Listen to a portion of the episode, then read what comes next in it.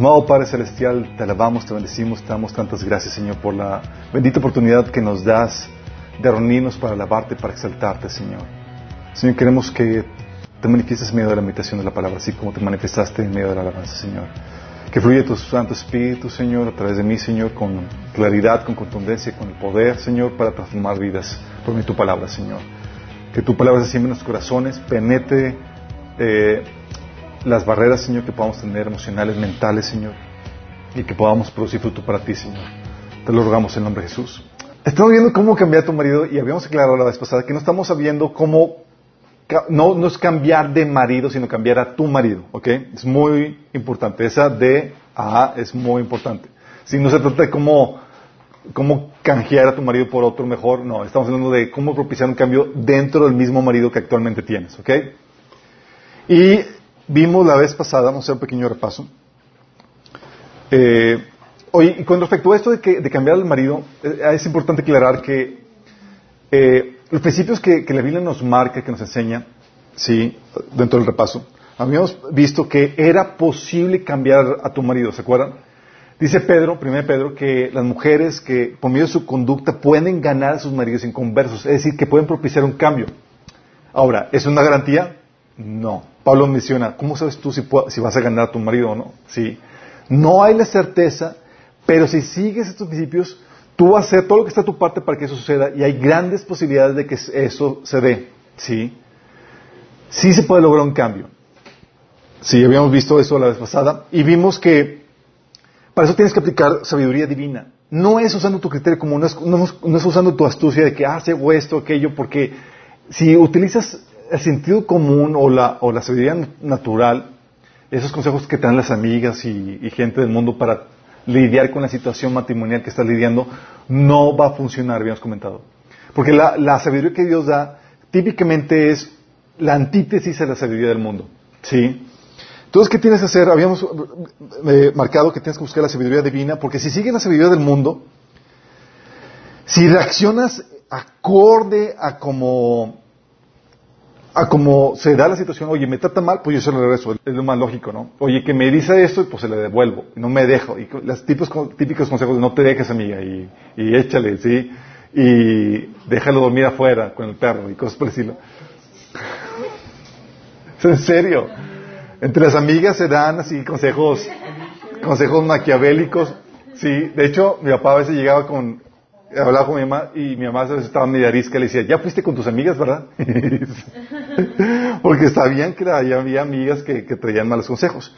Entonces, ya, ya de por sí tenemos una problemática donde tu marido, por todas sus acciones, está destruyendo el matrimonio.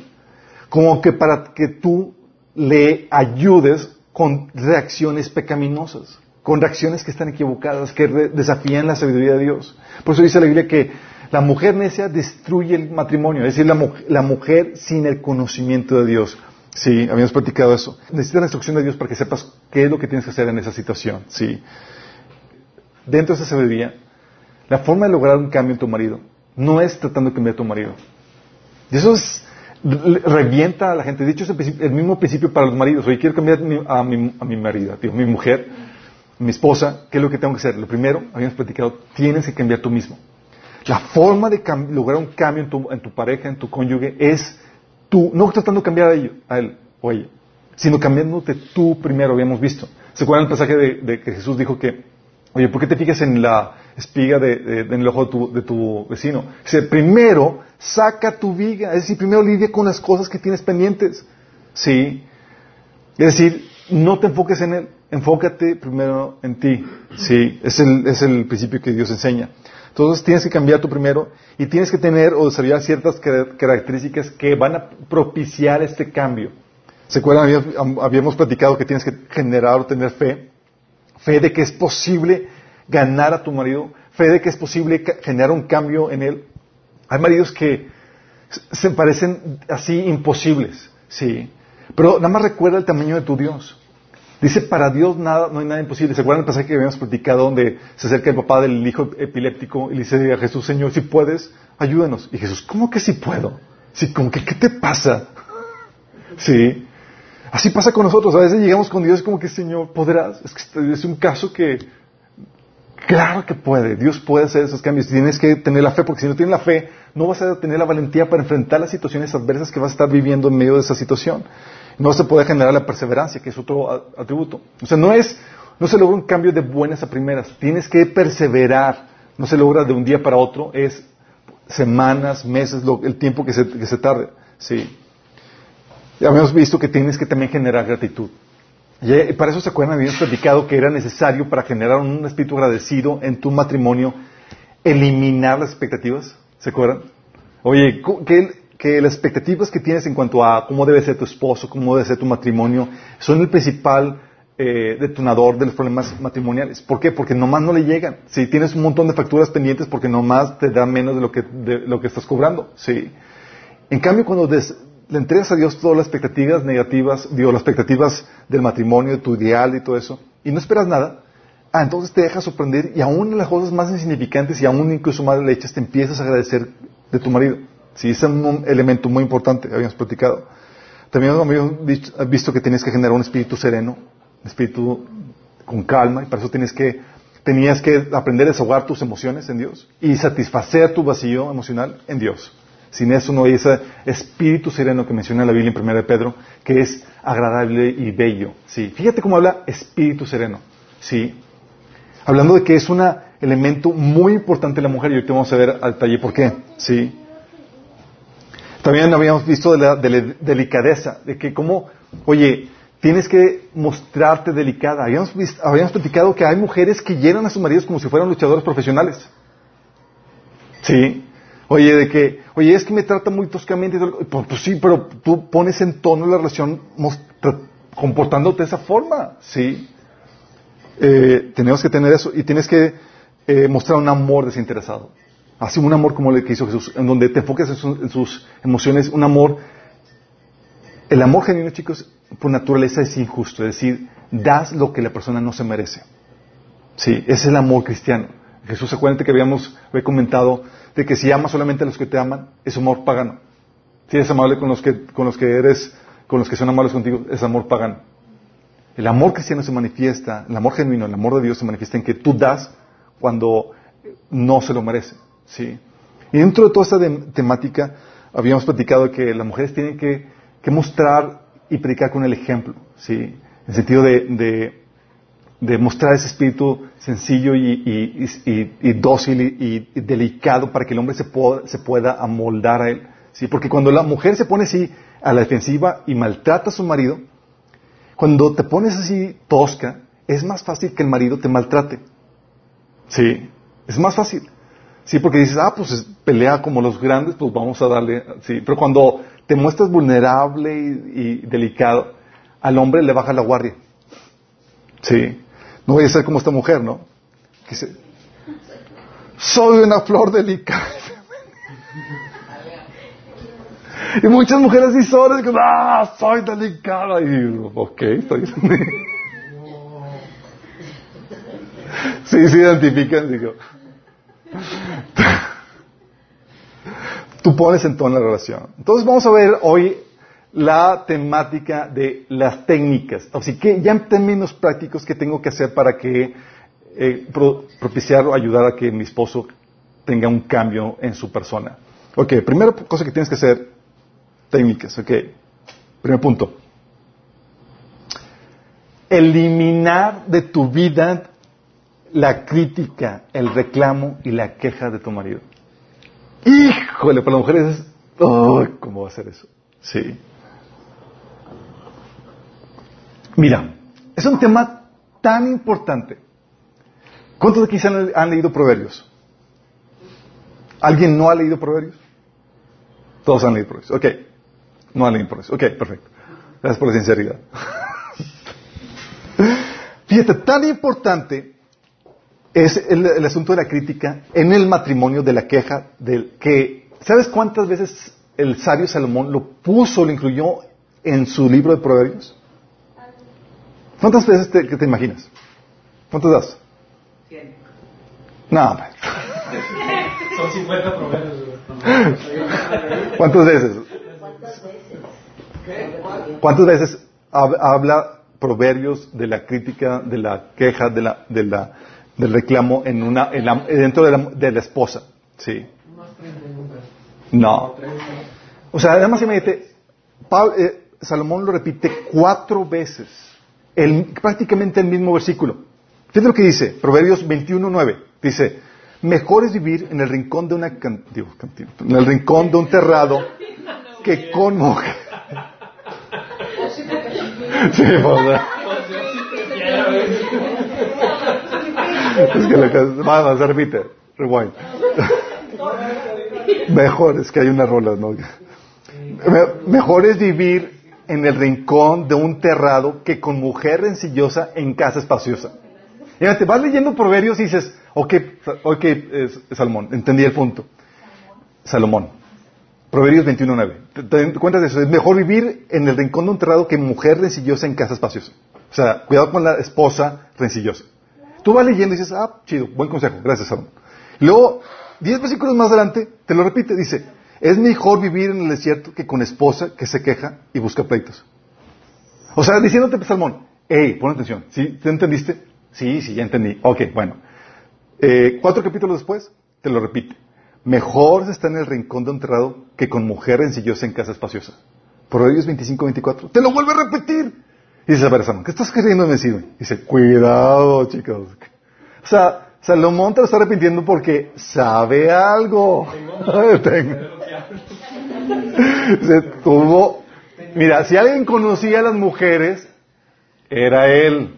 Tuvo mil, tuvo setecientas esposas y trescientas concubinas. Sí. Fue bueno, tanto. No, al final metió la pata. Y luego dices, oye, capítulo 25, versículo 24, luego te lo vuelve a repetir en Proverbios 27, 15, que dice, una esposa que busca pleitos es tan molesta como una gotera continua en un día de lluvia. Cuatro veces te lo repite el punto. Así como que te quedas pensando, ¿qué, qué quieres decirme, Salomón? O sea, ¿por qué repitiendo el mismo versículo? O sea, no repites a un versículo de, de, de, de, de el uso del dinero o de otras cosas, es este punto. Y prácticamente lo mismo. Sí. ¿No les causa sospecha? ¿Qué quiso decir? Sí. La verdad es que es, un asunto tan odioso y tan frecuente que Salomón tuvo la necesidad de advertirlo tanto hombres como mujeres, eh, cuidado con esta actitud. Porque es una de las principales detonantes o eh, que causan estragos en el matrimonio. Sí. Tienes que eliminar, si quieres propiciar cambios en tu marido, no lo vas a lograr criticándolo. No lo vas a lograr. Sí. La verdad es que la mayoría de la crítica y del reclamo no es un asunto de querer cambiar a tu marido, es un asunto de terapiarte con tu marido.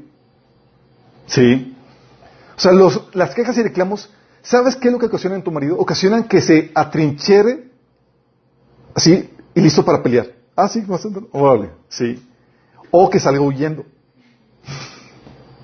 La verdad. Dices, oye, ¿por qué, no, por mi esposo prefiere trabajar y, estar más tiempo en el afuera y aquí no? Pues le creas un ambiente odioso. Sí. Dice aquí que es mejor estar solo en el desierto que contigo. Si tienes una actitud de queja y de reclamo. Imagínate. Y la mujer dice, ¿por qué no quiere pasar, por qué no quieres pasar tiempo conmigo? ¿Por qué. Pues, Imagínate, así está la situación. No se lo haces atractivo. Lo que dice, hey, sí, tiene defectos, tiene demás, pero tú no le ayudes, ¿sí? Poniéndole el, ambiente propicio para que él huye de tu presencia. ¿Sí? Él o va a salir huyendo o se va a trincherar listo para pelear y devolvértelo. ¿Sí? Y reclamos, oye, de que, oye, siempre llegas tarde, tienes respuesta para todo, siempre me contestas, nunca me pones atención, me pones mal. Ustedes saben los reclamos que se dan en esto, sí. Pero, no, no saben. sí. Los continuos reclamos, chicos, no propician cambios en el marido. Sí. ¿Qué es lo que propicia? Fíjate, déjame explicarte. Cuando tú tratas de, de- acercar o abordar a tu marido con el reclamo, con la queja, ¿sí? Estás tratando el asunto con los sentimientos y las emociones alteradas. Y eso es contraproducente. ¿Sí? La queja y- o el reclamo son un síntoma del, del dolor y la molestia, no lidiada, no resuelta en tu corazón. Es como que, ah, me molestó. Y voy a aprovechar para darle, ¿sí? Es la verdad. Por eso, chicos, ok, ¿qué hago en ese entonces? Remítete al taller número uno, sanidad emocional.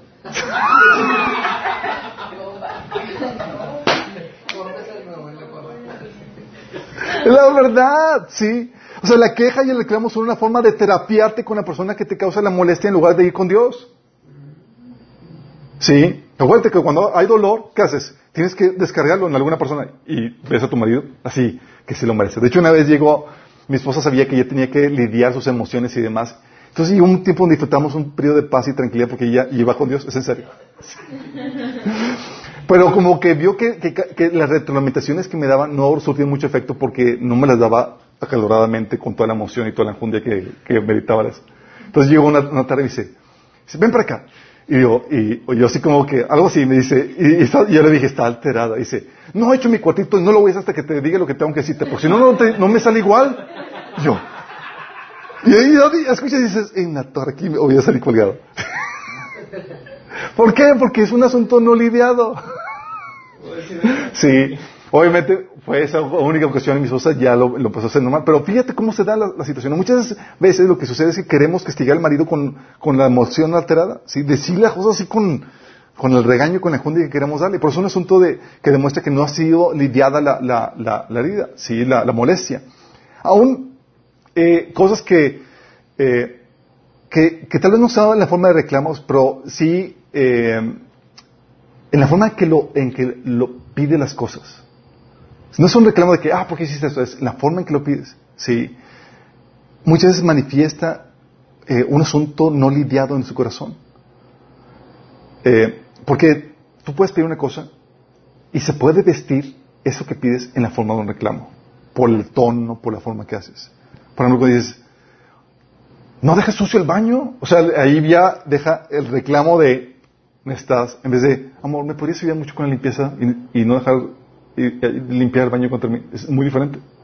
Uno se viste en forma de reclamo y otra en forma con amabilidad, sí, con la delicadeza, sí.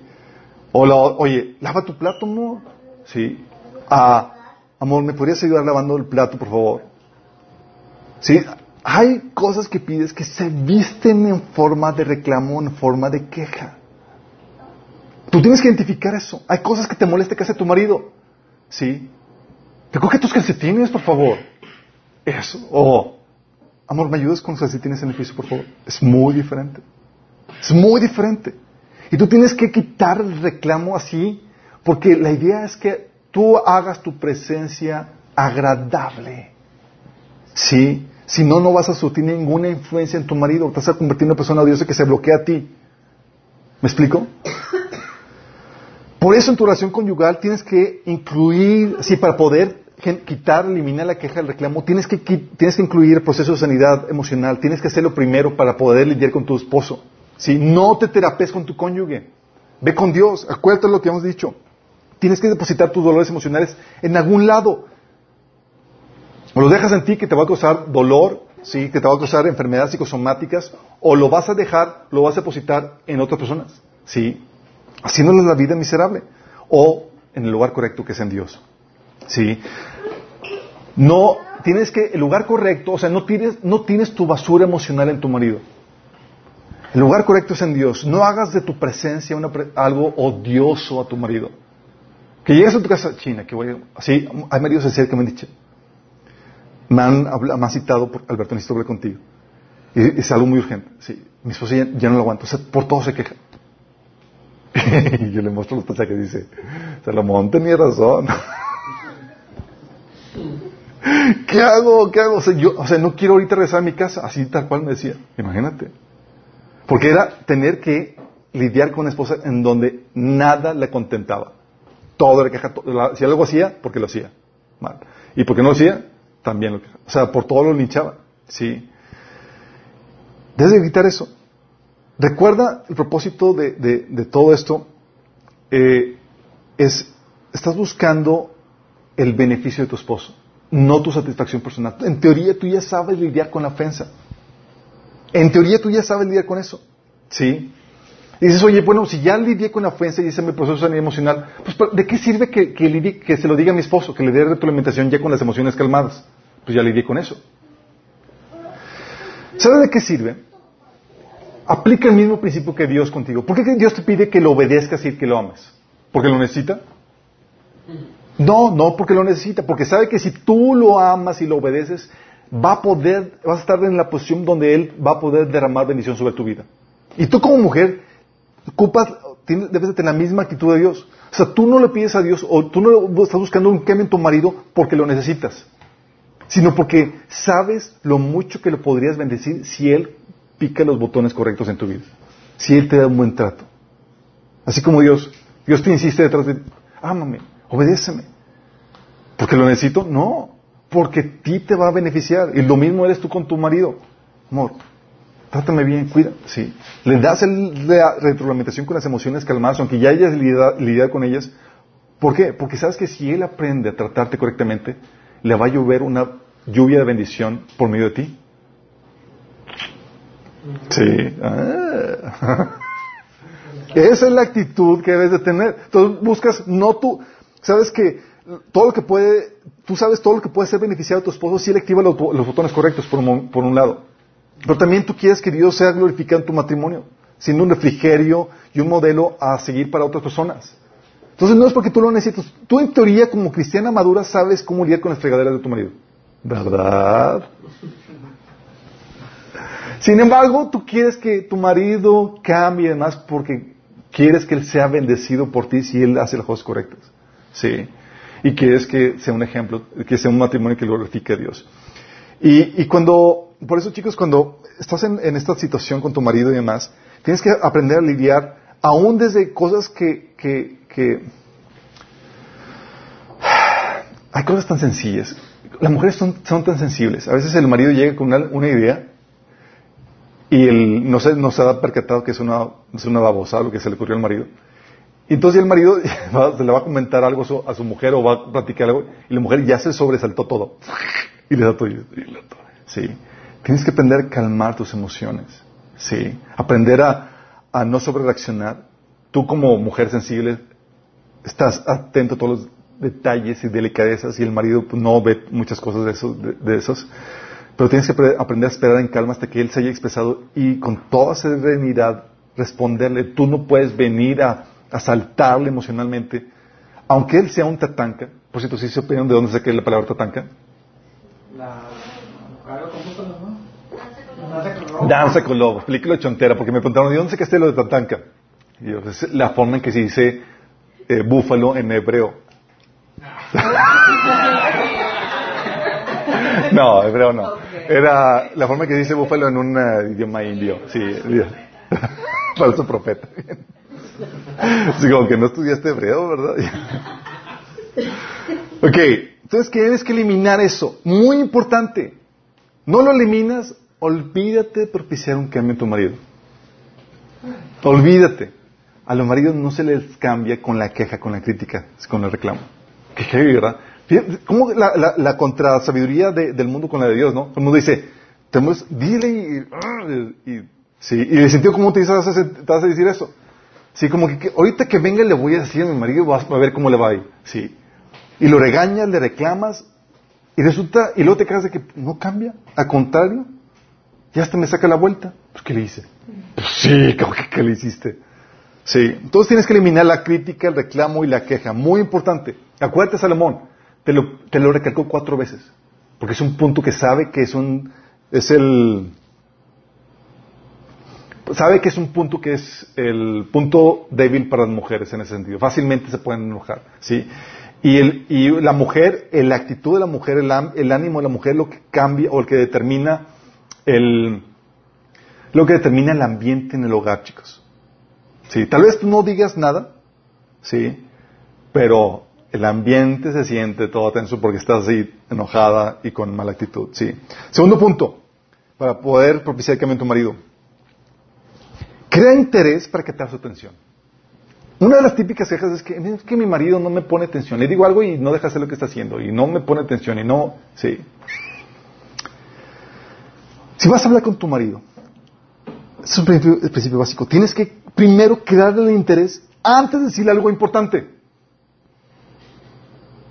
A veces llega la mujer y el marido está todavía así y, le avienta el, de- así de sopetón, la noticiota y, y el marido todavía no capta porque tú dices acá. Sí.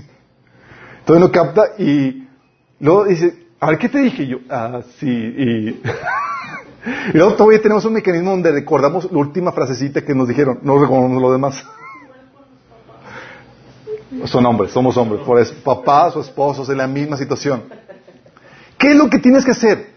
Tienes que crear el interés, despertar la curiosidad de tu marido, no le avientes de sopetón eso, ¿sí? No, nunca comuniques información que consideres importante sin crear primero una ardiente curiosidad en la persona que te, que- te escucha. O sea, ya despertar la curiosidad, curiosidad en ti. Y eso es lo que Dios hacía, chicos. ¿Se acuerdan cómo Dios llamó a este Moisés, por ejemplo? O sea, Dios le apareció a Moisés, ven, quiero tener una plática contigo. Se le aparece una zarza y Moisés, fíjate la- la- cómo, lo pone- cómo se pone Moisés, dice, estando ahí el ángel del Señor, se le apareció entre llamas en una zarza ardiente. Moisés notó, que la zarza ardiente, la zarza estaba llena en llamas, pero que no se consumían, así que pensó, qué increíble, voy a ver por qué no se consume la zarza. O sea, dejó a un lado todo, a las ovejas y todo, voy a, a ver por la curiosidad que tenía. Sí. Si yo le hubiera dicho, a ver Moisés, quiero tener un tiempo contigo. Seguramente. Estoy ocupado, Señor. sí. Por eso, de hecho, lo que Jesús hacía, con Jesús les hablaba en parábolas para que la gente despertara la curiosidad, ¿sí? De hecho, es lo que decía Mateo 13:36, dice, una vez se despidió de la multitud, una vez que se despidió de la multitud, entró a la casa, se le acercaron sus discípulos y le les pidieron, explícanos la parábola de la hierba, de, de la, de la mala hierba del campo. O sea, dinos.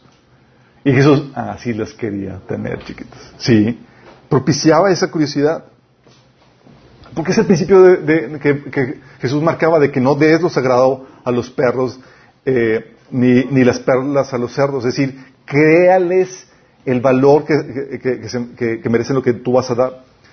Proverbios 25.2 dice que gloria de Dios es ocultar un asunto y gloria de los reyes es investigarlo. Fíjate cómo Dios hace, es, te oculta un asunto y te despierto la curiosidad para que investigues. Porque somos curiosos por naturaleza. Nos interesa así como que atender eso. Por ejemplo, ¿cómo lo podría hacer una mujer? Te voy a poner un ejemplo aquí que se, man- que se maneja. Fíjate lo que dice. Sí, llega Melba y va con su marido. Le dice, amor, hoy he recibido una, recibido de, de- de de la escuela noticias muy desalentadoras de Randy, mi hijo. Fíjate que no le dijo qué. Dice, no me digas, ¿qué era? Le dice, no sé qué vamos a hacer al respecto. Me tiene realmente preocupada. Bueno, ¿de qué se trata? Dice, a menos que, pueda hacer, que puedas hacer algo, probablemente acabará costándonos un montón de dinero. No me le ha dicho nada, pero está así como, ¿qué? Dime, dime. Dice, ¿de qué estás hablando, Melba? Fíjate, he llamado a la maestra, ha llamado la maestra Ra- eh, de Randy y me ha dicho que el niño tiene un problema de lectura. Y al menos que consiga ayuda especial, podría serle un impedimento para el resto de su educación. O sea, todavía no le dice que él está escribiendo el problema y está el tipo, ya que me dé la respuesta, ¿qué está pasando? Dice, ¿qué quiere decir con ayuda especial? Bueno, hay mucho que yo pueda hacer, ah, ah, no hay mucho que yo pueda hacer, pero ella dijo que tú sí podrías. Y el marido, ¿qué? ¿Qué? Pues todavía no dice nada, pero está, le da despertó una curiosidad terrible, sí. Melba le dice, le echa más a todavía. De hecho, manifestó que, que si así lo hicieras de un modo regular, ello proveería precisamente lo que Randy necesita para superar su problema. Le dije que tú estabas muy ocupado y que no sabías si podrías encontrar tiempo para hacerlo. Saqué tiempo de algún, de algún sitio, no importa, de alguna forma. ¿Qué es? ¿Qué es? El marido ya estaba así de... Dice que la base de su problema tiene que ver con el sistema motor. Y si pudieras hacer algo como empezar a jugar con él de modo regular y tirarse, ju- jugar a la pelota, eh, la coordinación de sus manos y su vista aumentarían y eso podría ayudarle a ponerse al día con la lectura.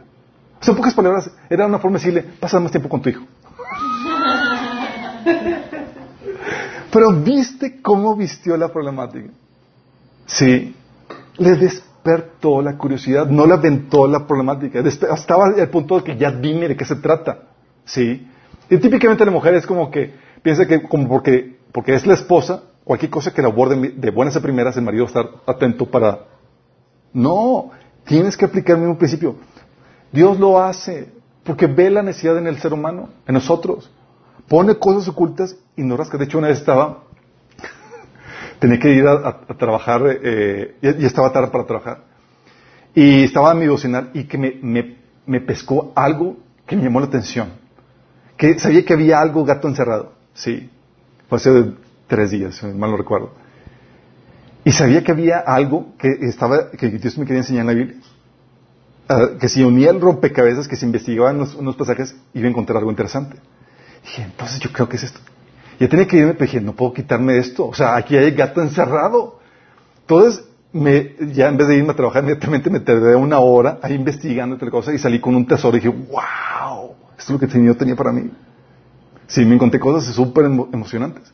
Pero lo que Dios hace, te, te pone la, la, curiosidad.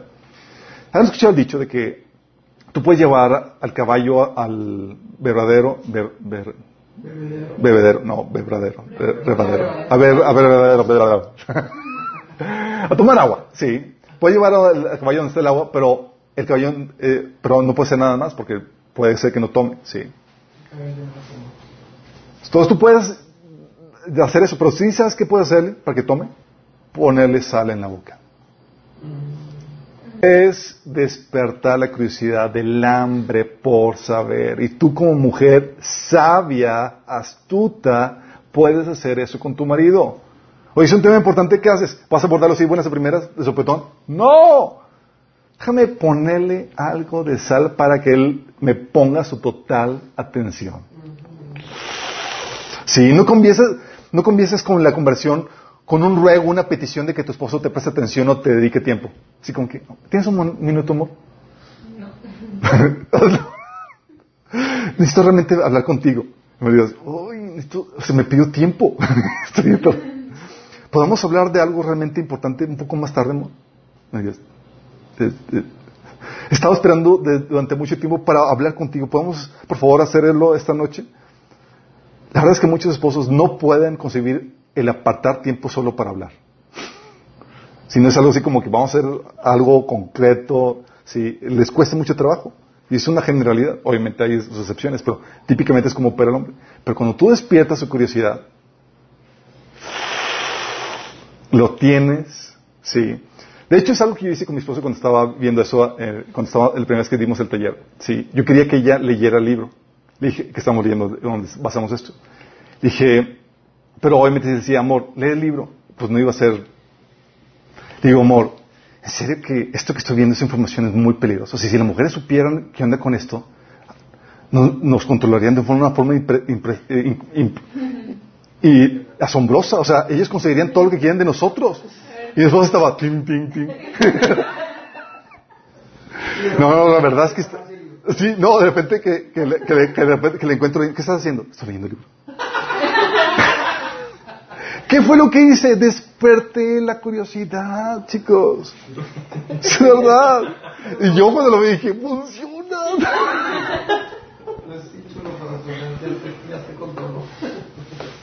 Sí. O sea, no comienzas con tu preocupación principal o con la solución de la misma.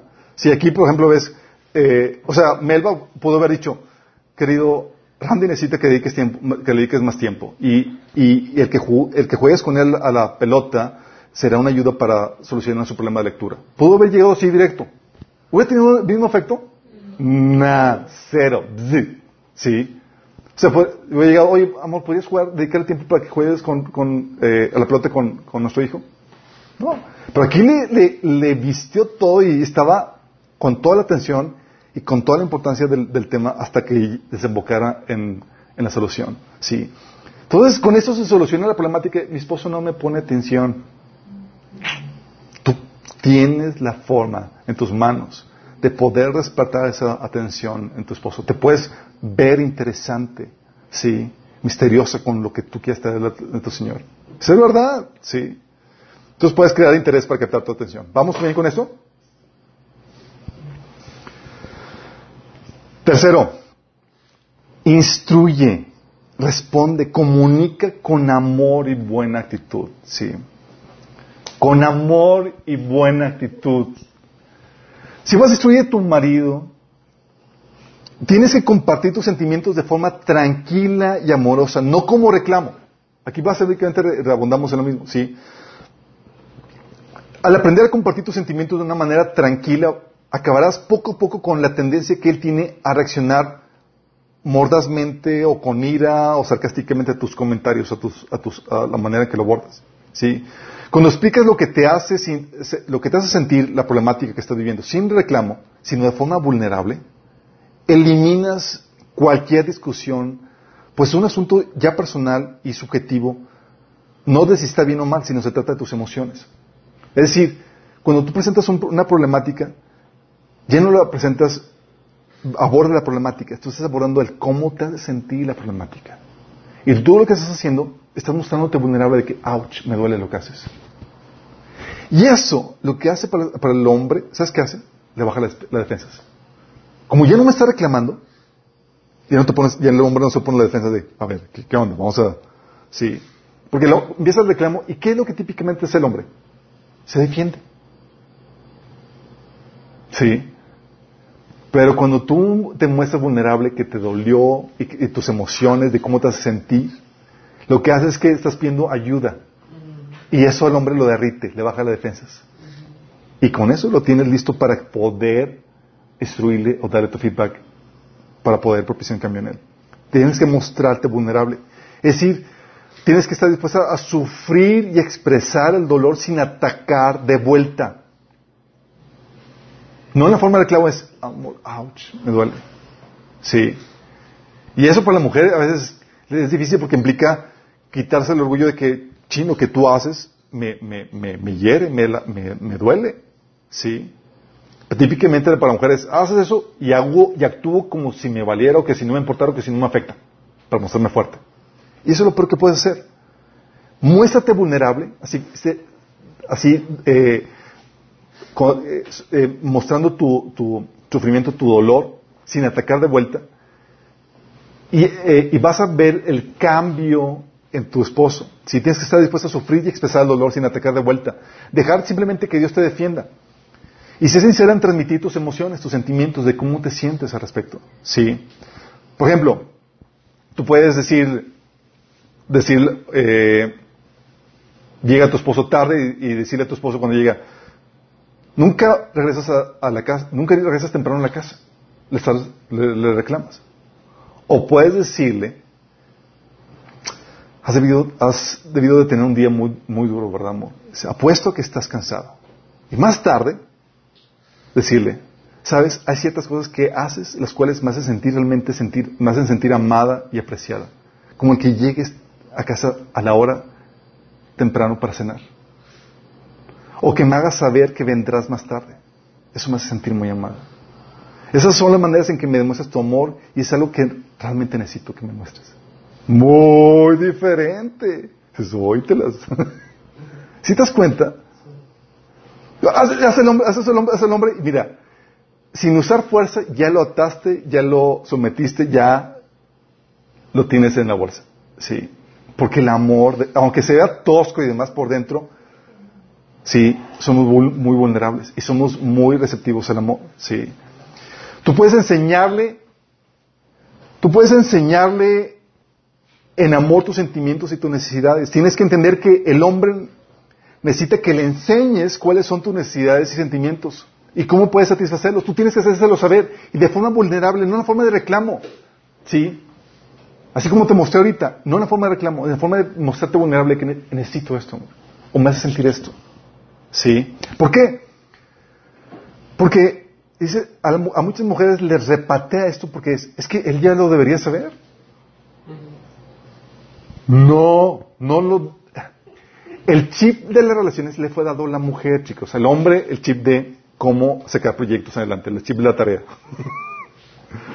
el hombre es, ¿qué necesito para lograr esto? Sí, la mujer es, ¿qué necesito para desarrollar una relación? Sí. Tú tienes el chip. Y tú tienes que enseñarle a tu, a tu marido. Sorry, tú eres el que le vas a tener que educar a tu marido con respecto a cuáles son tus necesidades y cómo puedes satisfacerlas. Sí. Y si tiene la, la, actitud incorrecta, es decir, no lo, lo, haces por amor, él lo va a detectar y se va a poner a la, defensiva. O sea, si, si le explicas a tu esposo de una manera delicada, amorosa y tranquila los sentimientos y las necesidades que, que, tienes, se hace obvio que, que, no estás siendo egoísta al pedirle que pase ratos de afinidad contigo o que haga tal o cual cambio. Pues se trata de, de cómo afecta tu relación con él. Te está mostrando vulnerable. Sí. Y please, no asumas. No des por sentado que él debe saber lo que para ti sucede de forma natural. Es una de las cosas que la mujer le repatea. Es que él ya debería saber, no tengo que decirle nada. No, sí tienes que decirle. Sí. Y muchas veces. Y muchas veces. Y no idealices. Es que si le digo, pues ya no tiene chiste. O si te digo cómo, cómo hacerlo, pues no significa nada, porque lo estás haciendo mecánicamente porque yo te lo dije. O si te digo que sí se tiene. O eres un fake. ¿Un qué? Eres un fake, porque el hombre está haciéndolo tal cual. ¿Sí? Tienes que entender, no idealices. El hecho de que él lo haga, que esté dispuesto a hacerlo, es una muestra de que él quiere agradarte. ¿Sí? Tal vez a él no se le hubiera ocurrido por sí mismo hacerlo. Tú, tuviste que, tú se lo tuviste que haber dicho. Pero así son los hombres. ¿Sí? El hombre es, dime qué hago y lo hago. ¿Sí? Te quiero, es un problema no de fondo, no de que no te ama, sino de forma. ¿Sí? Así que tienes que entender eso. Y, por favor, evita en ese sentido la autocompasión, los celos o el berrinche. ¿Sí? Recuerda, tú ya lidiaste esto con Dios. Me llegó tarde, te dolió, tú ya lo lidiaste. Tú no vas a reclamarle, tú ya eres feliz, llegue temprano o llegue tarde. Tú ya estás por encima de esa situación. Ya hiciste tu proceso de sanidad. Dios ya te sanó, ya recibiste la consolación. Tú solamente le muestras a tu marido el efecto que, que produjo tus emociones para que él se vuelva sensible a tus necesidades y pueda presionar los botones correctos para que él haga las cosas correctas que permita que la relación florezca. Por su bien, a la misma forma en que Dios dice, ámame, obedéceme. Porque si lo haces, yo te voy a poder bendecir. ¿Sí? Igual tú como mujeres, si haces esto, amor, tú, tienes que tener actitud. Si haces esto, vas a, vas a respetar a mí, tal, no te la vas a quedar conmigo.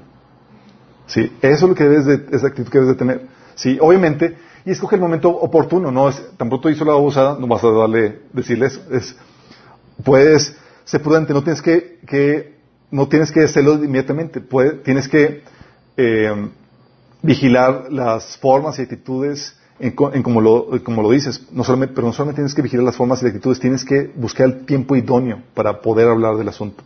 Oye, llega a casa, ya le hiciste comer, ya, ya lo atendiste, le hiciste su masajito y le sueltas ahí la, el asunto. Sí. No como que llega y lo, lo, primero que hace llegando a la puerta es, amor, me hace sentir mal que me... No. Tienes que ser sabia en el tiempo. Y cuando das en la determinación, utiliza la presentación sándwich. ¿Sí lo han escuchado, verdad? No. Uh, comida. no. Es decir, en tu taja, que tu tajada de corrección esté dentro de dos rebanadas de alabanza. Es el principio de. Que tu tajada de corrección esté eh, entre dos rebanadas de alabanza. Es lo que Jesús hacía. Por ejemplo, cuando en Apocalipsis 2, de 2 a 6, cuando reprende la iglesia de, de Efesios, le da alabanza, le dice, que, eh, dice, conozco tus obras, conozco tu duro trabajo y tu perseverancia. Lo lava, sí. Sé que no puedes soportar a los malvados y que has puesto a prueba a los que se dicen ser apóstoles y que no lo son, y has descubierto que son falsos. Has perseverado y sufrido por mi nombre y sin desanimarte. La alabanza. Sin embargo, tengo en tu contra que has abandonado el primer amor. Recuerda dónde has caído, arrepiéntete y vuelve a practicar las obras que hacías al principio. Si no te arrepientes, iré y quitaré de su lugar tu calendario la corrección. Versículo 6, luego la alabanza. Pero tienes a tu favor que aborreces las prácticas de los nicolaitas, las cuales yo también aborrezco. ¿Viste cómo el Señor abordó la iglesia? Oye, alabanza, corrección, alabanza. Sí. Oye, caso. Pablo también lo aplicaba en sus cartas. Oye, escribe la carta a los filipenses. Los va a reprender y comienza. Doy gracias a Dios cada vez que me acuerdo de ustedes. Así, los, los, pone en modo para bajan la guardia, así con la y luego, así como el hombre que lo, peinaba primero, así como, ah, qué lindo, me está peinando. ¿Qué haces? Oye, llega la, la mujer, dice, querido, aprecio que de veras lo duro que trabajas para proporcionarnos tantas cosas buenas. Realmente nos quieres. Alabanza. Corrección. Algunas veces me parece que piensas que yo gasto el dinero ligeramente para comprar más ropa de lo que los niños necesitan. Solo quiero que sepas que realmente trato de tener cuidado con lo que gasto y que compro únicamente aquello que creo que, que, que necesitan. Sí, fue como que te estoy corrigiendo la percepción, sí. Luego la alabanza. Pero sobre todo deseo que estés consciente de, lo agradecido que nos sentimos por tu consciente constante trabajo que nos hace, que haces. Todo esto es posible, sí. Los niños y yo estamos hablando, estábamos hablando de lo padre, eh, de lo padre y eh, del padre y es- esposo tan fantástico que eres. No, te sale eso tu esposa y dices, corrígeme todo lo que quieras. Pero es así como se pone, es usar sabiduría en el trato humano, sí. Eh, algo, que puedes hacer también, cuando instruyes a tu marido, cuando lo reprendes, o sea, tienes que vestirlo de amor, de buena actitud. ¿Se das cuenta lo importante que es saber lidiar con tus emociones? Por eso talleres de sanidad emocional lo ponemos al inicio. No forma parte de, este- de esto porque tienes que haber aprendido a lidiar con las, con las cosas que te molestan y que te, te hacen difíciles de tu marido. Porque si no vas a explotar cada vez que quieras. Cualquier retroalimentación, cualquier instrucción va a ser, sí, reclamo. Pero otra cosa que también te va a ayudar, aparte de, de- de usar la estrategia del sándwich, ¿sí? Eh, y tener, y es utilizando la, presentación del rompecabezas. ¿A qué me refiero con esto? Todos aquí hemos armado rompecabezas, ¿verdad? Oye, ¿cómo vas armando rompecabezas? Oye, de acuerdo a las piezas que ya has formado, tú sabes qué piezas faltan y vas acomodando y vas armando rompecabezas para llegar a la- hasta la última pieza, ¿sí? Algo sí puedes hacer. Tú puedes presentarle a tu marido una problemática y le vas dando información que necesita para que resuelva correctamente esa problemática llegando a sus propias conclusiones, conclusiones a las que tú seguramente ya habías llegado. ¿Sí? Porque ya habías analizado la problemática. Así, él no lo toma como si tú lo estuvieras mandando. Simplemente le diste información, simplemente que tú ya habías visto para llegar a que él solo llegara a sus propias conclusiones. Oye, tengo esta problemática. Sí. No sé qué hacer y tal cosa. Y dices, eh, ah, pues hacemos esto. Sí, pero si hacemos esto vamos a tener esta problemática. Ah, pues entonces, no, pues hacemos, y los vas, va armando él solo porque a veces. Sí. Y diga, no, pues entonces hacemos esto. Ah, muy buena solución. Y tú ya sabías de sí. Es usar sabiduría es, eh, en, en- en las relaciones, chicos. Estás poniendo en una posición medio atarantados, ¿eh? Chicos, es una posición donde te ayuda a entender las relaciones. ¿Tú crees que, la forma en como Dios nos aborda no es porque no nos conoce algo? Por ejemplo, el hecho que Dios tenga que esconder tesoros y demás, porque sabe que nos hizo curiosos. Sí. Tú sabes, el Señor sabe cómo llamar a su corazón. Sí, y ahorita vamos a ver otros principios, pero la manera en cómo Dios nos aborda nos enseña mucho acerca de la naturaleza humana y de cómo se debe de abordar a tu prójimo. El otro principio, o técnica dentro de estas relaciones, es establece negociaciones ganar, ganar. Es decir, esto de, establece negociaciones ganar, ganar, Dios te lo enseña en ese principio.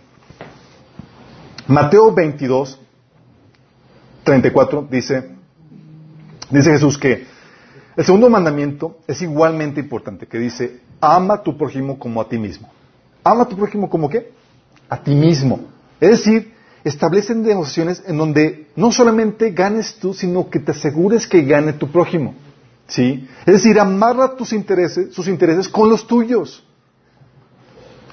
Esto, chicos, es el arte de las ventas. Y, todo- y- y lo aplicamos a todo en la vida, menos, ¿sabes a dónde? En las relaciones matrimoniales. Sí. O sea, la mente lo aplicamos. O sea, te imagínate que llega una persona que dice, oye, cómprame el seguro de auto, please. Es que necesito el bono. Me van a pagar muy buena comisión. ¿Tú llegas así? ¿Tú llegas así? No, es, oye, este producto te va a ayudar, te va a proteger, te va a resolver. Y nunca mencionas tu interés.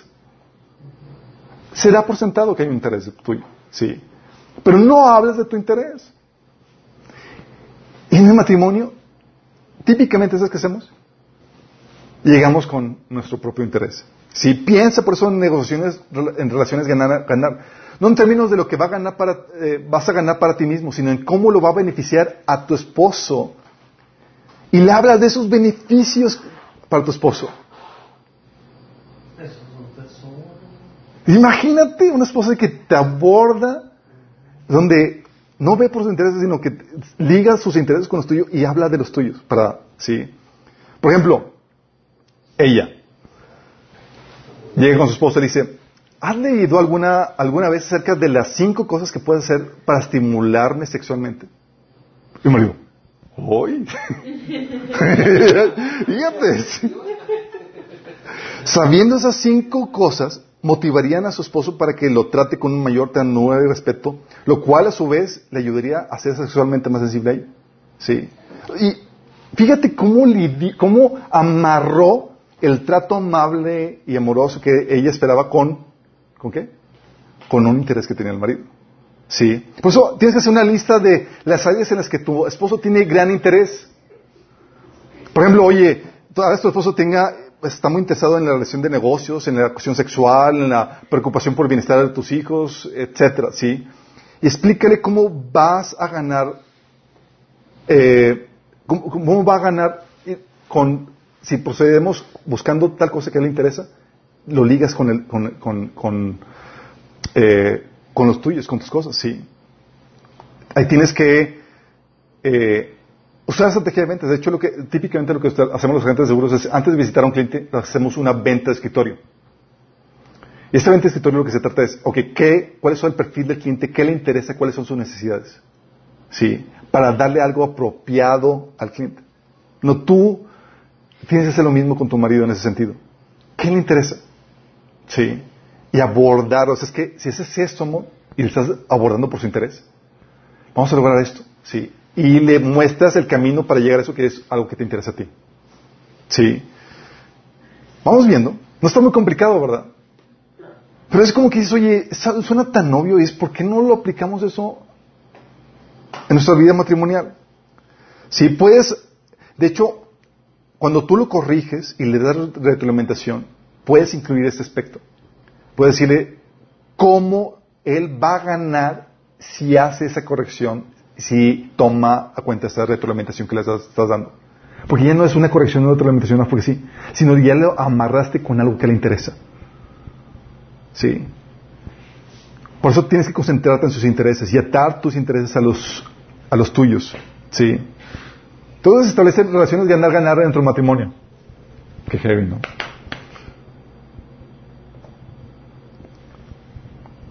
Punto 5. Tienes que reforzar lo positivo.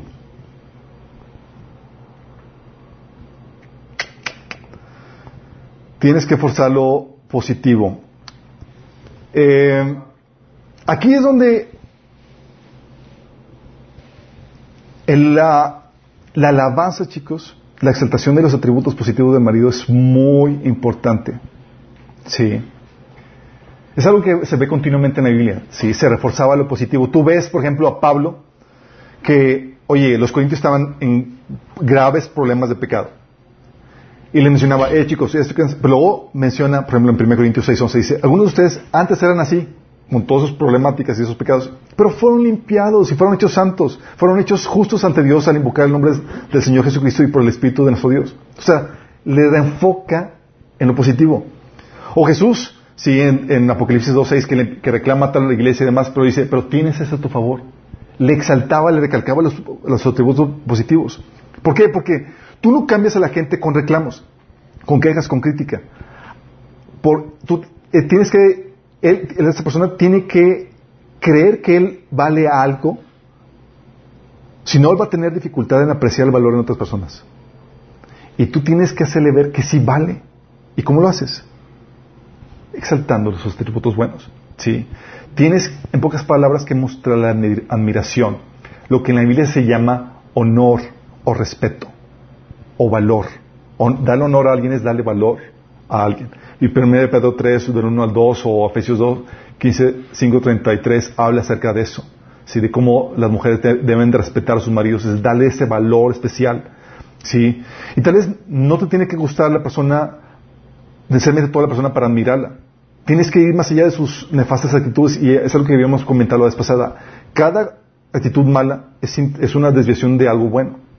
Oye, que es, eh, es muy hipersensible y demás y, se queja porque hay causa. Ah, pues es detallista y es significa que eh, le pone mucha atención a, los es perfeccionista en las cosas.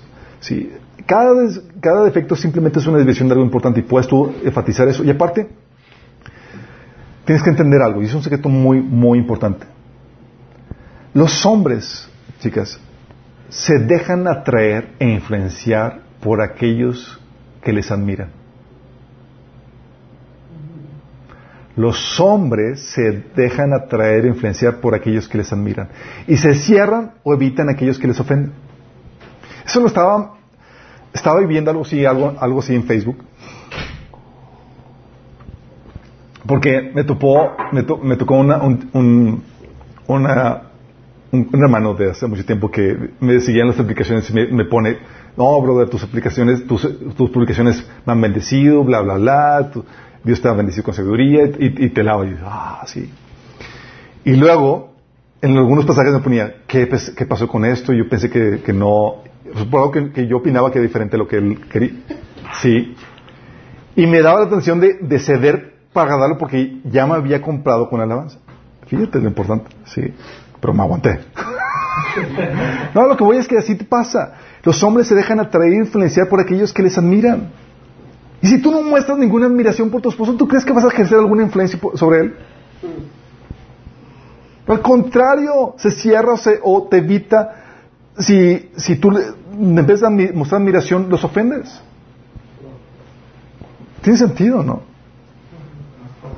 Oye, como mujer, como esposa, ¿has expresado alguna vez más aprecio o admiración por otros hombres que por tu esposo? Uh, eso es muy peligroso. Sí.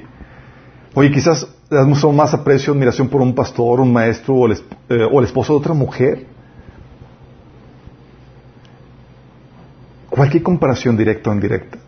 Eso al marido trae desánimo a su vida. Y es la forma así como que de ¿O has menospreciado o criticado a tu esposo sus habilidades, carácter o actividades? Es lo más desmoralizante que hay para un hombre, la continua crítica. Oye, ¿has tenido la tendencia a ejercer presión sobre tu esposo para que haga, algo hasta que lo haga, hasta que logre hacerlo? El machacar, chicos, ¿sabes qué, es, qué, hace sentir el hombre cuando estás machacando algo? Haces que se sienta incompetente e irresponsable. Es que si no, no lo hace, pues tú, si, lo, si, fue, si funcionara, ¿por qué no lo he hecho? Ah, pues no, Pues no, no es la forma.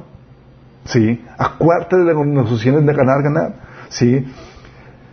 Oye, ¿alguna vez pones en duda las, explicaciones que él te da acerca de su comportamiento? Oye, te, te explica su comportamiento y nada más no pones en duda todo lo que te dice. Déjame decirte que a nadie le gusta pasar tiempo con un juez sospechoso. Sí. Y no necesitas hablar para mostrar desaprobación. No necesitas hablar. Hay expresiones no verbales. Dentro de la comunicación interpersonal, chicos, las palabras cuentan por el, son, eh, solamente forman el 7% de la comunicación. Las palabras habladas, 7%. El tono forma el 38%. Y las expresiones faciales y corporales, 55%. Es decir, el 93% es no verbal. Oye, yo no le digo nada. Sí, porque tienes ahí la, la carota de desaprobación. Sí, la mirada. Sí. Cuidado con eso. sí. Tal vez tú no dices, no, yo me quedo calladita. Sí, no, pero con la mirada que fulminarlo. Sí. Y hay formas prácticas, chicos, en que puedes mostrar admiración. Sí. Como que, como que puede ser, oye, puedes solicitar y apreciar su consejo y opinión. Solicitarlo y apreciarlo. ¿Sí?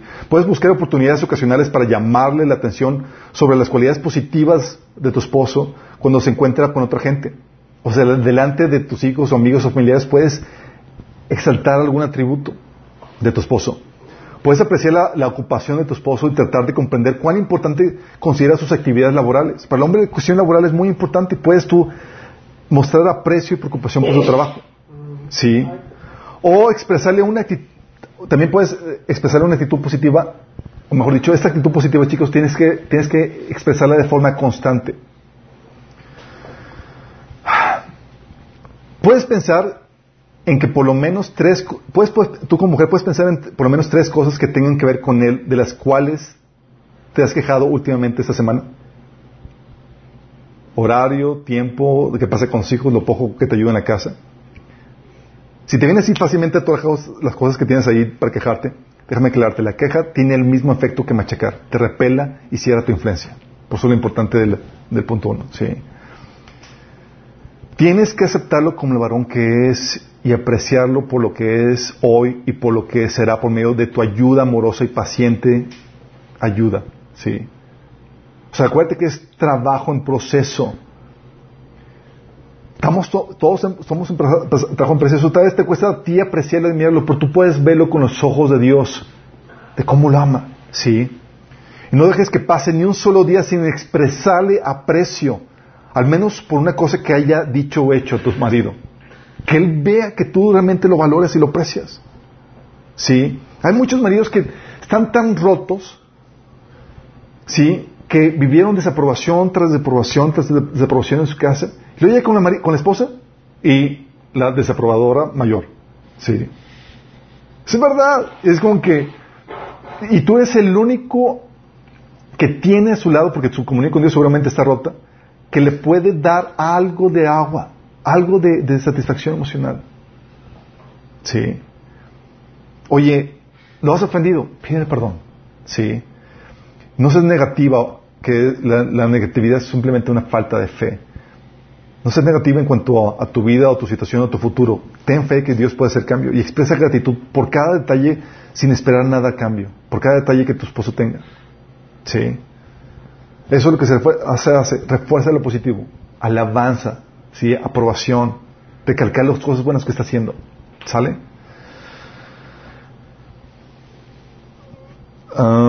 Um, a ver,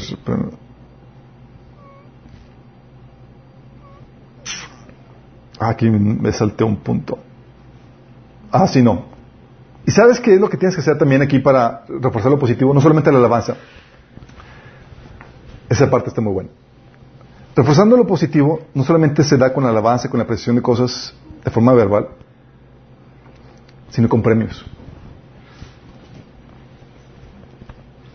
Tú puedes premiar a tu marido, ¿sí? Puedes premiar logros o cambios positivos. ¿Sí? O sea, aprende de Dios. Oye, ¿qué hace Jesús con nosotros? Jesús te dice en Apocalipsis 22, 12, miren que vengo pronto y traigo conmigo mi recompensa. O sea, ay, recompensa. ¿Qué tengo que hacer? sí. Y te apliques por la recompensa. Sí, le pagaré cada uno según lo que haya hecho. O 1 Timoteo eh, o 1 Timoteo 5, 17 que dice Pablo a los, dice, los ancianos que dirigen bien los asuntos de la iglesia son dignos de doble honor, o sea, doble paga, o sea, hay recompensas si hago bien mi trabajo, sí. O donde dice eh, Pablo a Timoteo, dice, en la casa grande no solo hay vasos de oro y plata, sino también de madera y de barro, unos para usos más nobles y otros para usos más bajos. Si alguien se mantiene limpio, llegará a ser un vaso noble, santificado y útil para el Señor y preparado para toda buena obra. Ah, yo quiero ser para buena obra. Ah, hay una recompensa y ya te está diciendo qué tienes que hacer. Tú puedes recompensar a tu marido, ¿sí? ¿Cómo se hace? Reeducas a tu marido premiándolo con lo que, con lo que le gusta. Pero hazle ver qué es, qué, eh, es lo que hizo para que recibiera ese premio. ¿Sí? Hazle ver eso que es un premio por lo que hizo. Por ejemplo, si su interés es el placer sexual, recompénsalo sexualmente mientras le dices por qué te sientes así atractivas sexualmente por él. Sí, es cierto. ¿Qué fue lo que hizo para llegar a eso? O sea, te lo, ya le mostraste ese caminito. Ya, esta es recompensa. ¿Sí? Y repítelo cada vez que quieras fomentar tal conducta. Puede ser la cuestión sexual, puede ser una cena especial, puede ser una nota de amor, puede ser una noche romántica, puede ser algo tienes que identificar qué. Pero tú le dices, oye, hizo algo bueno, positivo, le refuerza. Así, se, así es como somos todos los humanos, chicos. Quiero cambiar una conducta, por pues refuerzo los cambios. Oye, lo hizo bien, se recompensa. Como el perrito, exactamente. ¿Por qué crees que pero no solamente se da con los animales, con todos, chicos. ¿Por qué crees que se recompensan a los que sacan premios o a los que, a los que alcanzan alguna meta y demás? Así son los humanos. ¿Sí? Y tú como esposa, tú debes de conocer qué tienes a tu disposición para recompensar la conducta que quieres fomentar en él. O dices que amor, dice esta escena, porque vi cómo atendiste a mis hijos y todo. Sí, estoy muy agradecido con esto. Sí. Y en teoría tú ya sabes qué le gusta o qué, quiere tu marido. Y no seas sarcástica o hiriente cuando por fin hace algo. Porque, la, oye, batallaste para que hiciera algo, lo hace. Y dices, vaya, por fin. Out, out, sí, saca el gancho. Sí. ¡No! No seas sarcástico. Lo único que estás, estás desincentivando. ¿Por qué? ¿Qué pasa? Al hombre lo lleves es, ah, sí, toma. Y, se acuerdan la, la ira represiva, ¿sí? A una herida. Si no, si no sabes lidiar con eso, te manda la pobre, te deja hacer lo que está haciendo. Por tus comentarios hirientes.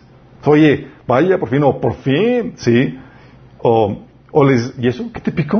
O sea, nunca hace eso y luego llega así y dices, ¿qué, no haces eso. Lo recompensas, lo animas a que siga. ¿Sí? No critiques, no, ridiculices tampoco los intentos que salen mal. Oye, lo, medio lo hizo. Es que es esto. No, no hagas eso. Recuerda sus intentos. Eh, recuerda, critica sus intentos y va a dejar de hacerlo. ¿Sí? Podrá él ser fuerte y tosco por fuera, pero por dentro es todo lo contrario. Tienes que ser muy sensible a su corazón. ¿Sí? ¿Vamos bien, chicas? Así como que hoy todo lo que estamos haciendo mal. Sí, vamos bien.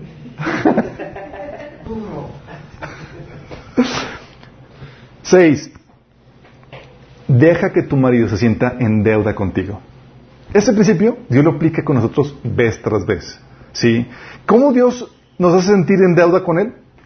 Él hace por nosotros cosas que no nos merecemos. ¿Sí? Tal así que Dios, que Pablo dice en 2 Corintios capítulo 5 que el amor de Cristo nos constriñe, nos hace sentir miserables cuando nos portamos mal. Sí, porque nos ama y hace tantas cosas por nosotros que, que, que dio su vida por nosotros que ahora nosotros damos su vida por Él. Sí. ¿Cómo consigues tú entonces que Él se sienta en deuda contigo? Haciendo cosas que no se merece. Harás que Él sienta la miseria y la vergüenza de su comportamiento. Recuerda el principio de, Dios. Al que mucho se le perdona, mucho ama. ¿Qué viene? Se te perdona, se te da algo que no mereces. Y por consecuencia despierto el amor en ti. Lucas 7:47 es lo que decía Jesús. Le decía, Jesús decía, por esto te digo que si ella ha amado mucho, es porque sus muchos pecados le han sido perdonados. Porque a quien poco se le perdona, poco ama. O nosotros, chicos, que dice primero de Juan 4:19. Nosotros le amamos a Él porque Él nos ama primero. ¿Quieres que te ame tu esposo? Tienes que primero sembrar el amor, hacer que sienta en deuda, que tenga que, sea, que sienta moralmente obligado a corresponder lo que Él está haciendo por ti. Y para eso tienes que hacer cosas que Él no se merece. ¿Sí? Por eso dice Romanos 12, del 17 al 21. Nunca devuelvan a nadie mal por mal Compórtense de tal manera que todo el mundo vea que ustedes son personas honradas. Hagan todo lo posible por vivir en paz con todos. Queridos hermanos, nunca tomen venganza. Dejen que, dejen que se encargue la justa ira de Dios. Pues dicen las escrituras, yo tomaré venganza y les pagaré lo que se merece, dice el Señor. En cambio, si tu enemigo tiene hambre, dale de comer. Si tiene sed, dale de beber. Al hacer esto, amontonarás carbones encendidos de vergüenza sobre su cabeza. No dejen que el mal los venza, más bien venzan el mal haciendo el bien. ¿Sí? ¿Por qué crees? De hecho, es el mismo principio que utilizan en, los supermercados. Las personas que te dan cosas de muestra, ¿tú crees que lo hacen nada más para que pueda ver la comida? ¿Tú crees? Lo hacen para que te sientas comprometido que me dio algo y pues me llevo la cajita que me están ofreciendo. Es plan con maña porque ah, se conocen ese principio. O los que limpian los parabrisas en, en, los cruceros. ¿A poco te piden permiso que me, limpio? No, llegan y te lo limpian y, y ya te sientes moralmente, ching, ya lo limpio. Ay, pues consigue la feria donde pueda. Porque te sientes en deuda. ¿Sí? ¿Qué haces? Tienes que ser, tienes que aprender, aparte de tus responsabilidades, tienes que ver qué más puedes hacer por él para que se sienta comprometido. Oye, considera sus peticiones y deseos y comienza a satisfacerlos cuando, te sea posible. Considera sus metas personales y dale apoyo de alguna manera. Busca hacer algo extra para que él se sienta así comprometido. Que, ¿y ahora qué le pasa? Porque es fácil tratar mal a una persona que, no te da nada. Pero si tú te esmeras y das de más, Él se va a sentir en deuda contigo. Sí, así somos. Y en agradecimiento lo que va a hacer es que va a comenzar a hacer cosas por ti. Nadie puede cerrarse continuamente, nadie puede cerrar continuamente los ojos a las acciones eh, de consideración y de amor. Sí. Si tu esposo no lo nota, o se aproveche porque hay gente que es bien conchuda. Exprésale tus sentimientos, amor, siento, me siento mal porque siento que no te gustó esto nuevo que hice por ti, hiciste algo especial y él ni siquiera lo notó. Muéstrale, ¿sí? O vende bien lo que haces. Amor, espero que te haya gustado cómo te dejé la casa limpia porque lo hice para ti, lo hice con amor, porque quiero que te relajes en un ambiente agradable. Y él te trajiste la luz, lo que hiciste por él para que lo... Eh, lo que está haciendo. ¿eh? sí. Y, y, si no te lo agradece él y demás, hazlo siempre para Dios, a final de cuentas. Sí. Siete y último. Persiste en la enseñanza con amor. Recuerda cómo la Biblia enseña que con fe y paciencia se alcanzan las promesas. Hebreos 6.12 dice, no sean perezosos. Más bien, imiten a quienes por su fe y paciencia heredan las promesas. Y fíjate que eso de ser perezoso te habla de que hacer todo esto, chicos, implica estudiarlo, implica disciplinarte, implica esforzarte porque implica cambiar patrones de conducta que llevabas por años. ¿Sí? Implica hacer muchos cambios. Implica mucho esfuerzo. Por eso dice aquí Hebreos, no seas perezoso. Te va a costar hacer cambios. Sí, claro. Te va a costar repetirlo y esforzarte y poner atención a tus comportamientos, a tus palabras, a lo que haces y demás. Sí. Pero haciendo esto vas a heredar esto, perseverando. Sí. Y si falla tu esposo, evita el reclamo cuando falla. Si abandona él, te lo dije. O si hubieras hecho lo que te pedían. O ya lo sabía, no ibas a cambiar. O tal como lo pensé. O solo te pido que hagas una cosa y... Sí, o no, lo puedo creer, saliste otra vez con lo mismo. O nunca haces caso, ¿verdad? O lo ves, sí, haciéndole ver. O te lo dije, sí. Evita el reclamo. Oye, estás sembrando él, estás logrando cambios, retrocede. Refuerza lo positivo, sí. Vas a tener que reafirmar la enseñanza, vas a tener que recordárselo cuatro, cinco, seis veces las que sean necesarias. Aprende de Pablo.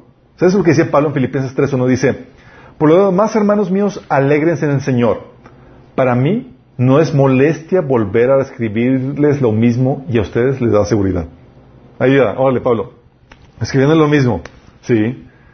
Porque sabía Pablo que quería para poder cambiar la actitud, repetición. Recordar. Sí, es una enseñanza. Y tú estás en ese tipo, estás reeducando a tu marido. Estás enseñándole cómo cambiar, cómo que tus sentimientos y demás. Y vas a tener que hacerlo continuamente. No, no, no, no desistas. Vas a tener que reafirmar la enseñanza y vas a tener que recordárselo varias veces. No lo veas como tu enemigo en todo esto sino como un aliado. Y predique con el ejemplo en todo esto. Pablo decía en 1 Corintios 11.1, imítenme a mí como yo imito a Cristo. Tú eres el ejemplo para tu marido en todo esto. Si tu marido no cambia por su propia cuenta y demás, alguien tiene que ser maduro. Y si tú estás escuchando esta predicación y él, tu marido no tiene interés en cambiar y demás, tú eres la madura. Y tú tienes que marcar la pauta, tienes que tú darle el ejemplo a seguir. Si él quiere, si quieres que él sepa cómo tratarte, pon el ejemplo. ¿Sí?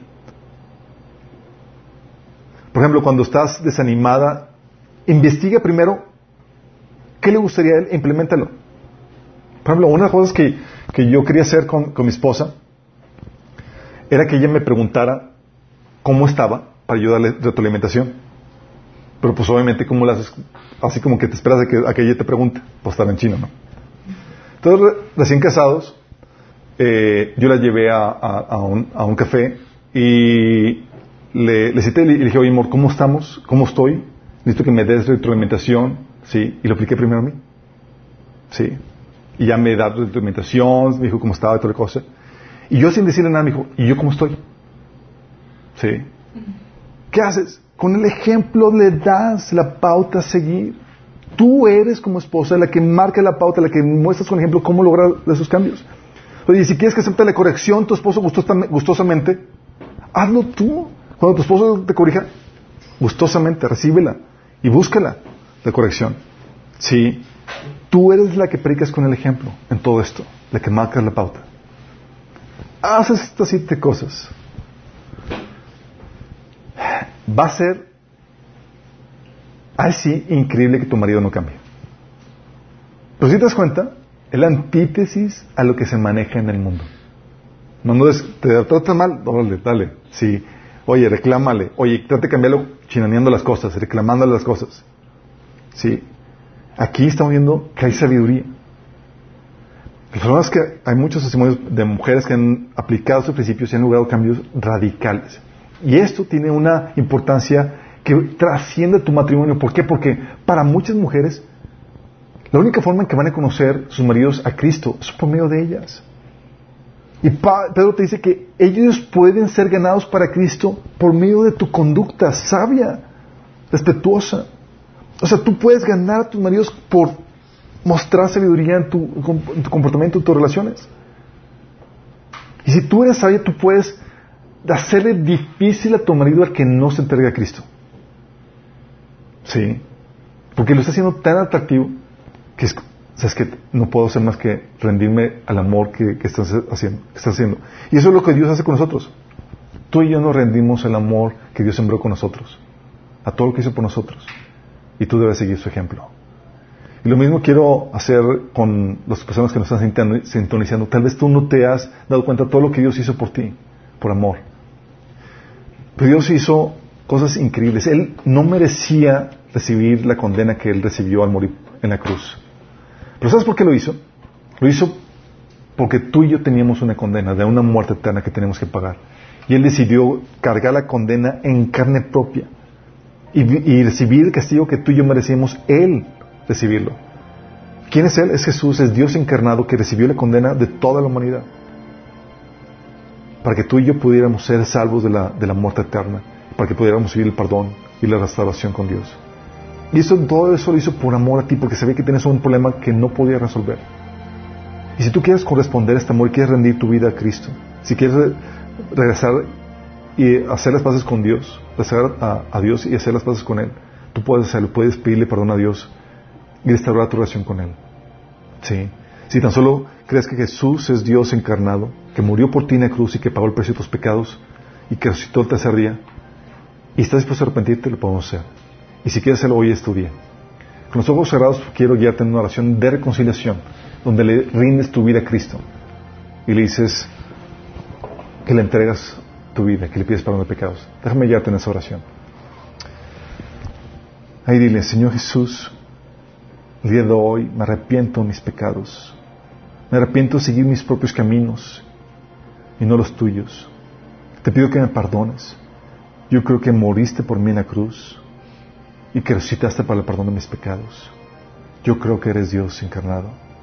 Y te, te invito a que entres en mi vida, que entres en mí, que me des tu Espíritu Santo, que me cambies, que me transformes. Sálvame, Señor. Te lo pido en nombre de Jesús. Amén. Si hiciste esta oración y hubo un genuino arrepentimiento, tienes que mostrar tu arrepentimiento con obras. Tienes que mostrar que realmente te arrepentiste. Y por eso tienes que empezar a congregarte, que es una señal de que quieres obedecer a, aprender más de Dios. Y tienes que empezar a leer la Biblia. A partir del Nuevo Testamento tienes que empezar a obedecer las enseñanzas de Jesús. A todas las mujeres. Sigamos viendo que las relaciones son más complejas de lo que nos imaginamos. Muchas veces queremos vivir nuestra vida, chicos, en ignorancia, en necedad. Y es la necesidad lo que nos lleva a arruinar las relaciones. Por algo dice la Biblia que la mujer necia destruye su casa. Estas cosas lo que hacen es que vienen a darte sabiduría para saber cómo tratar tus relaciones. la idea es que no lo tomes en mano, que lo estudies y que veas, oye, dos, tres, cuatro, cinco veces el material hasta que ya te aprendes cómo, cómo debes de reaccionar. Sí, pero ya no hay excusa. Porque dices, mi esposo está, arruinando el matrimonio. Bueno, tú ya sabes cómo lo estás arruinando al no aplicar sabiduría. Al ser una mujer nacia, que no pone sabiduría en las relaciones. Porque con tus reacciones pecaminosas, él puede tener la culpa, pero de tus reacciones. Pero tú al consentir, al reaccionar pecaminosamente, no reaccionar sabiamente, te haces copartícipe en eso. Y tú puedes contrarrestar la maldad, puedes, puedes vencer lo malo con lo bueno. La idea es que lo, seas esa persona sabia, que no destruye su hogar, sino que lo construye. Oramos. Amado Padre Celestial, te pedimos, Señor, que tú, Señor, le des sabiduría a las mujeres, Señor, que nos están sintonizando, que están viendo este material, Padre. Te pido, Señor, por esas esposas que están luchando sus matrimonios, que no, que no sabían cómo reaccionar, Señor, cómo proceder en su relación con su esposo, Padre. Y es mi oración, Señor, que tú les des la sabiduría que ellos requieran, Señor, que pongas en ellas el querer como el hacer, estudiar el material, de memorizar esto, Señor, para que puedan, Señor, propiciar los cambios que ellas quieren ver en su matrimonio para beneficio de sus maridos y, para la gloria de tu nombre, Señor. Dale sabiduría, dale entendimiento, Señor. Te lo rogamos en nombre de Jesús. Amén.